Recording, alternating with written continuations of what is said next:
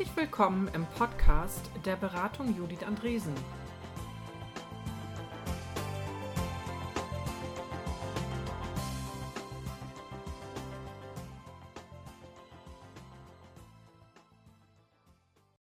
Hallo Lukas, schön dich zu sehen. Hi Maren, wie ebenso. Ist, wie ist die Stimmung? Die Stimmung ist top, ähm, tut sich ganz viel, ähm, es bewegt ganz viel der, der Podcast, Thema Teamentwicklung, Teambegleitung und ähm, ich freue mich da jeden Tag dran zu arbeiten mit Teams und wir haben ja heute wieder eine neue Folge. Ähm, ja, aber vorher, wie ist denn deine Stimmung? Wie geht's dir?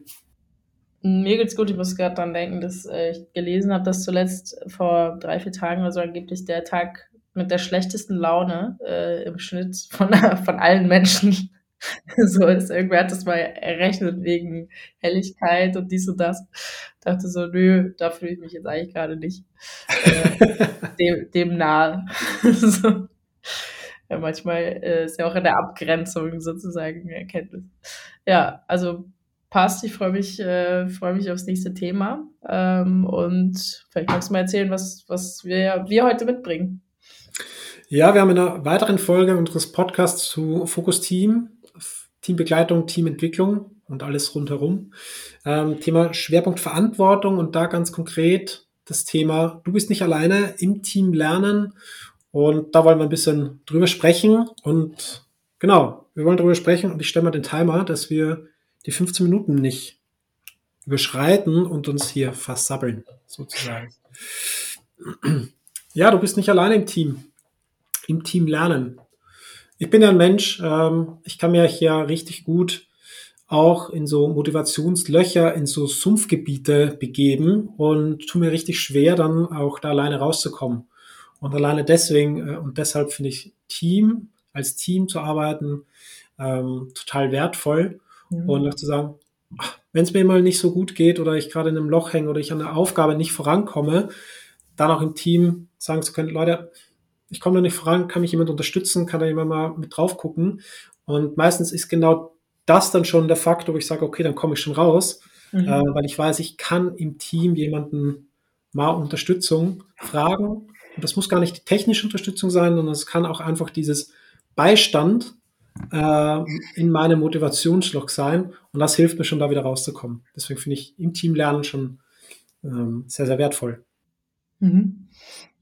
Mhm, kann ich nachvollziehen. Also ich bin auch, ich kann mich gut so verkriechen und finde es auch manchmal gut. Also so um irgendwie fokussiert zu sein und ne, Dinge für mich irgendwie äh, zu entwickeln, voranzutreiben, abzuarbeiten gegebenenfalls auch. Aber es gibt auch, also es gibt Momente, wo ich total schätze, dass ähm, dass wir jetzt auch als Team, also wir arbeiten ja auch als Team oder im Team, ähm, da auch an Stellen gemeinsam Verantwortung haben ne? und ich nicht das Gefühl habe, okay, wenn ich das jetzt hier nicht löse, dann ist es irgendwie verloren ja. äh, oder dann, dann geht es halt nicht vorwärts, sondern dann auch irgendwie dich anrufen kann oder andere KollegInnen ansprechen und sagen, ich stehe gerade irgendwie vor, vor einer Wand oder ne, habe das Gefühl, ich kann da, ich weiß nicht, wo es drum herum geht.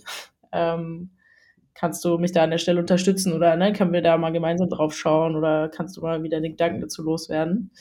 Ähm, und dass wir das auch so leben, dass es halt, also, ne, dass, dass wir gemeinsam Verantwortung dafür übernehmen, was, was wir so schaffen. Also, mhm. und äh, dass es trotzdem heißt, an Stellen zu sagen, ich entscheide das jetzt, ne, oder ich, oder ich, ich nehme da jetzt auch Verantwortung äh, allein oder zu zweit, keine Ahnung, und, und gehe da vorwärts. Ähm, aber dass ich eben selten die diesen Moment habe, wo ich denke, okay, ich stehe jetzt irgendwie hier ganz alleine da.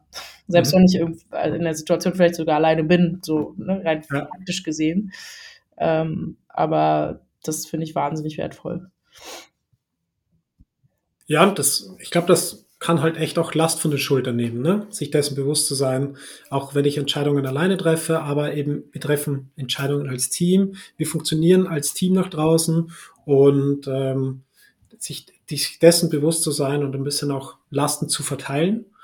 Und ich finde auch ganz wichtig, wenn ich so drauf gucke, sich bewusst zu machen als Team, dass man unterschiedliche Charaktere zusammen hat im Team mit unterschiedlichsten Stärken, Schwächen, Fähigkeiten, Fertigkeiten und auch unterschiedlichen Aufgaben äh, im Team äh, begegnet. Und da zu gucken, wer macht denn was, wer kann denn was, wer will denn was machen, wo macht äh, eine Besetzung Sinn, wo macht vielleicht eine gewisse Besetzung nicht Sinn und sich immer wieder mal dessen auch bewusst zu sein und nicht einfach zu sagen, ah, alle müssen alles können oder äh, wir verteilen alles irgendwie, sondern da auch bewusst zu fragen, wo hat wer die Stärken darin, mhm. aber auch eben zu fragen, wo hat wer ein Interesse darin, Dinge zu tun und möchte in dem Moment dann auch lernen. Ja? Mhm. Und wir sprechen ja auch immer über Methoden in unserer Viertelstunde. Und ich finde, da fallen mir halt genau zwei Methoden ein, die da ganz gut passen können. Dieses gemeinsam an Themen arbeiten und da voneinander lernen. Mhm. Ja? Sagen, okay, ich gucke mir ein bisschen was ab oder die andere Person zeigt mir etwas. Und Pairing-Ansatz. Äh, Pairing, genau. Mhm. Peer Programming gibt es in der, in, der, in der Softwareentwicklung, aber gemeinsam an Themen arbeiten.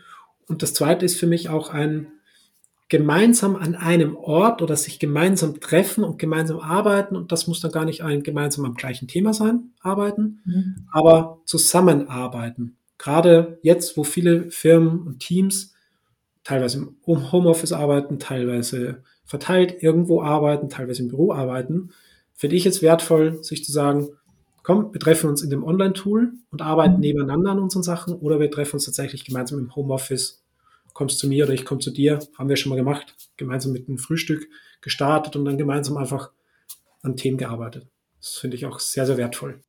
Ja, also ich erinnere mich an Momente, und das hatte ich zuletzt mal wieder mit einem, mit, äh, mit Tobi, ähm, also Ausschreibungen. Ne? Also wir schreiben eine Ausbildung aus und äh, müssen Termine finden, müssen Trainer zuordnen. Das ist alles irgendwie kein Hexenwerk, aber so alleine davor zu sitzen und dann stellen zu sagen, ja, das ist jetzt okay, wenn der Abstand zwischen Blöcken so ist oder mhm. wenn äh, das an den und den Wochentagen ist oder so. Da, da sind so viele so kleine äh, Punkte drin, wo es mir viel, viel einfacher, viel leichter fällt, mit jemandem gemeinsam zu sagen, so passt es, ähm, da nochmal ne, vielleicht auch Vor-, Vor und Nachteile gar nicht großartig abzuwägen, aber zu sagen, ja, mhm. nee, ich glaube, deswegen ist es vielleicht irgendwie ungünstig, aber äh, es fällt mir viel, viel leichter dann zu sagen, ja komm, so, ne, wir haben da gemeinsam irgendwie uns durchgekämpft und durchgearbeitet.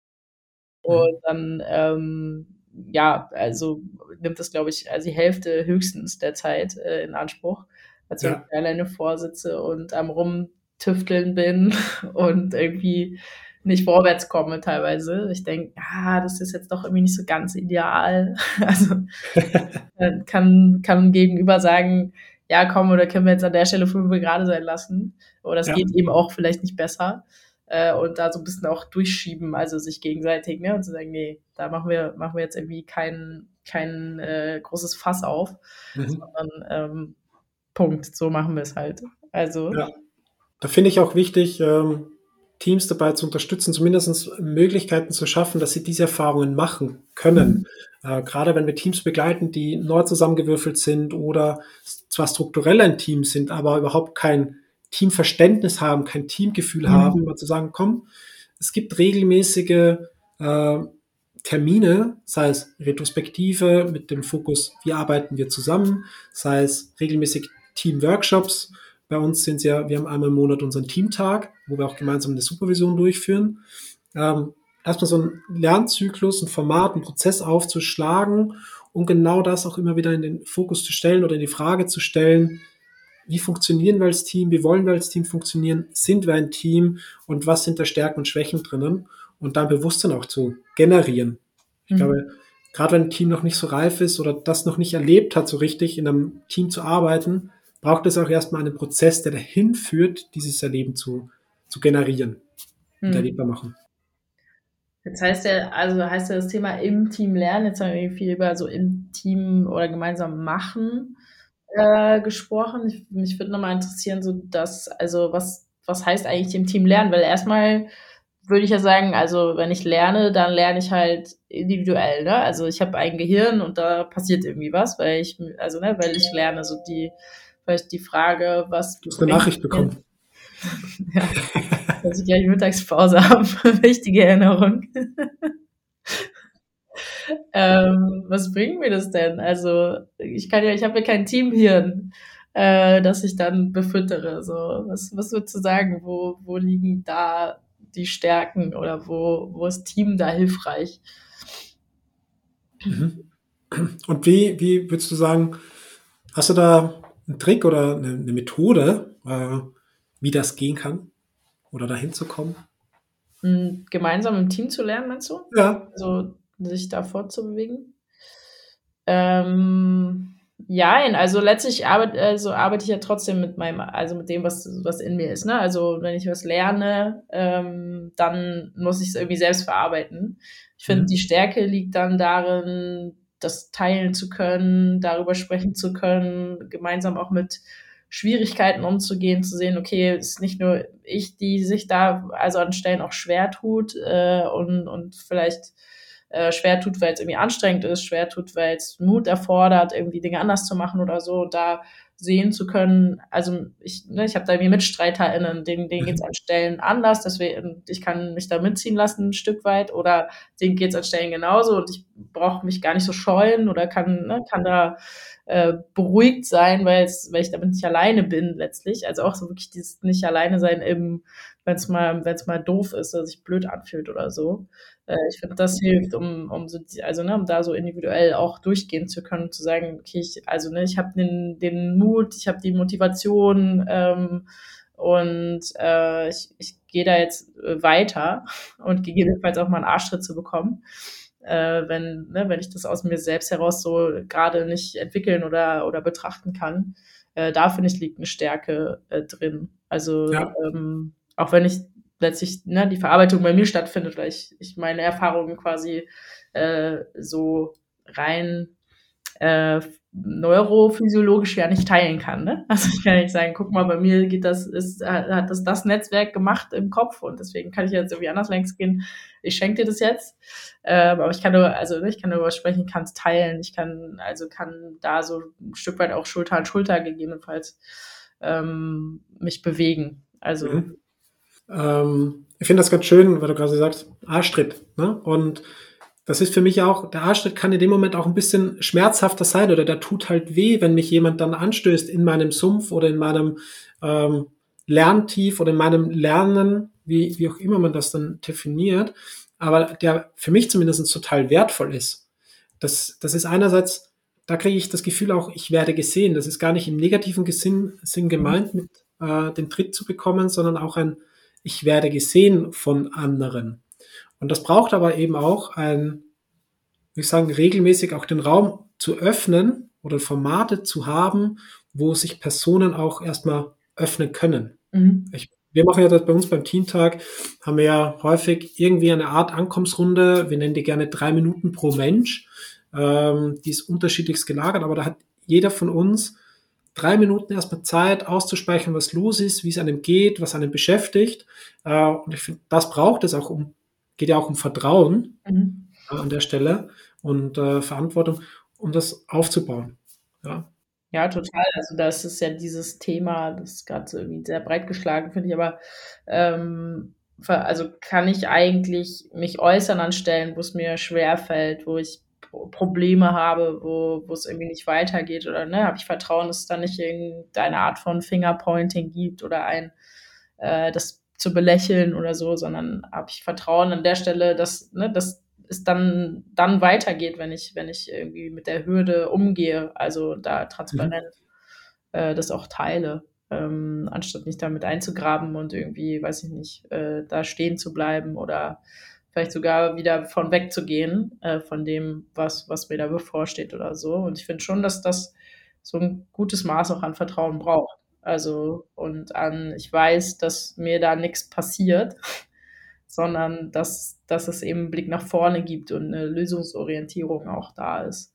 Äh, mehr als, äh, ja, warum hast du es jetzt an der Stelle nicht geschafft oder warum, warum kannst du da jetzt irgendwie gerade nicht vorwärts gehen oder vorbei oder so. Ähm, das macht ja ein, ein, ein schönes weiteres Thema, dem wir uns äh, auch mal widmen werden. Äh, das Thema Fehlerkultur, Lernkultur. Wie gehe ich eigentlich als Team mit, mit Fehlern um und äh, äh, was kann ich da tun und wie kann ich da auch vorgehen, um tatsächlich auch zu lernen und nicht in einem Fingerpointing äh, zu verharren, weil das ist meine Erfahrung, das bringt niemandem etwas, äh, wenn ich Fingerpointing betreibe. Hm. Aber da werden wir ein anderes Mal drauf gucken, würde ich sagen. würde auch sagen, für, für jetzt sind wir am Ende angelangt. Ich, mir fällt ein, ein Abschlussstatement dazu auch ein. Zum, zum Lernen darf auch ein Anerkennen und Feiern dazu äh, gehören und sollte auch dazu gehören. Das heißt auch als Team Lernschritte oder Gelerntes auch anzuerkennen. Das fällt manchmal schwer, weil Lernschritte manchmal nicht die, die, die schönsten sind im, im ersten Moment, aber sich dessen, ja, dafür Raum zu geben, das anzuerkennen, dass man gemeinsam gelernt hat oder auch eben alleine gelernt hat und sich da ab und an auch mal auf die Schulter klopfen. Mhm. Finde ich ein schönes äh, Schlusswort, da möchte ich gar nichts mehr hinzufügen. Vielen Dank, Lukas. Vielen Dank, Demarin. Bis zum nächsten Mal. Ciao.